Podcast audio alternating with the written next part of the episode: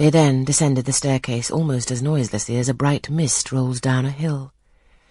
Their collective appearance had left on me an impression of high-born elegance, such as I had never before received. I found Adele peeping through the schoolroom door, which she held ajar.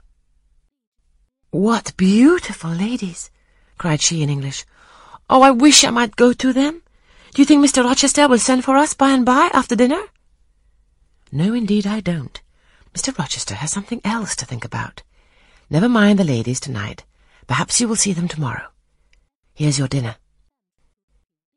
She was really hungry, so the chicken and tarts served to divert her attention for a time. It was well I secured this forage, or both she, I, and Sophie, to whom I conveyed a share of our repast, would have run a chance of getting no dinner at all. Everyone downstairs was too much engaged to think of us. The dessert was not carried out till after nine, and at ten footmen were still running to and fro with trays and coffee cups. I allowed Adele to sit up much later than usual, for she declared she could not possibly go to sleep while the doors kept opening and shutting below and people bustling about. Besides, she added, a message might possibly come from Mr. Rochester when she was undressed. Et alors, quel dommage!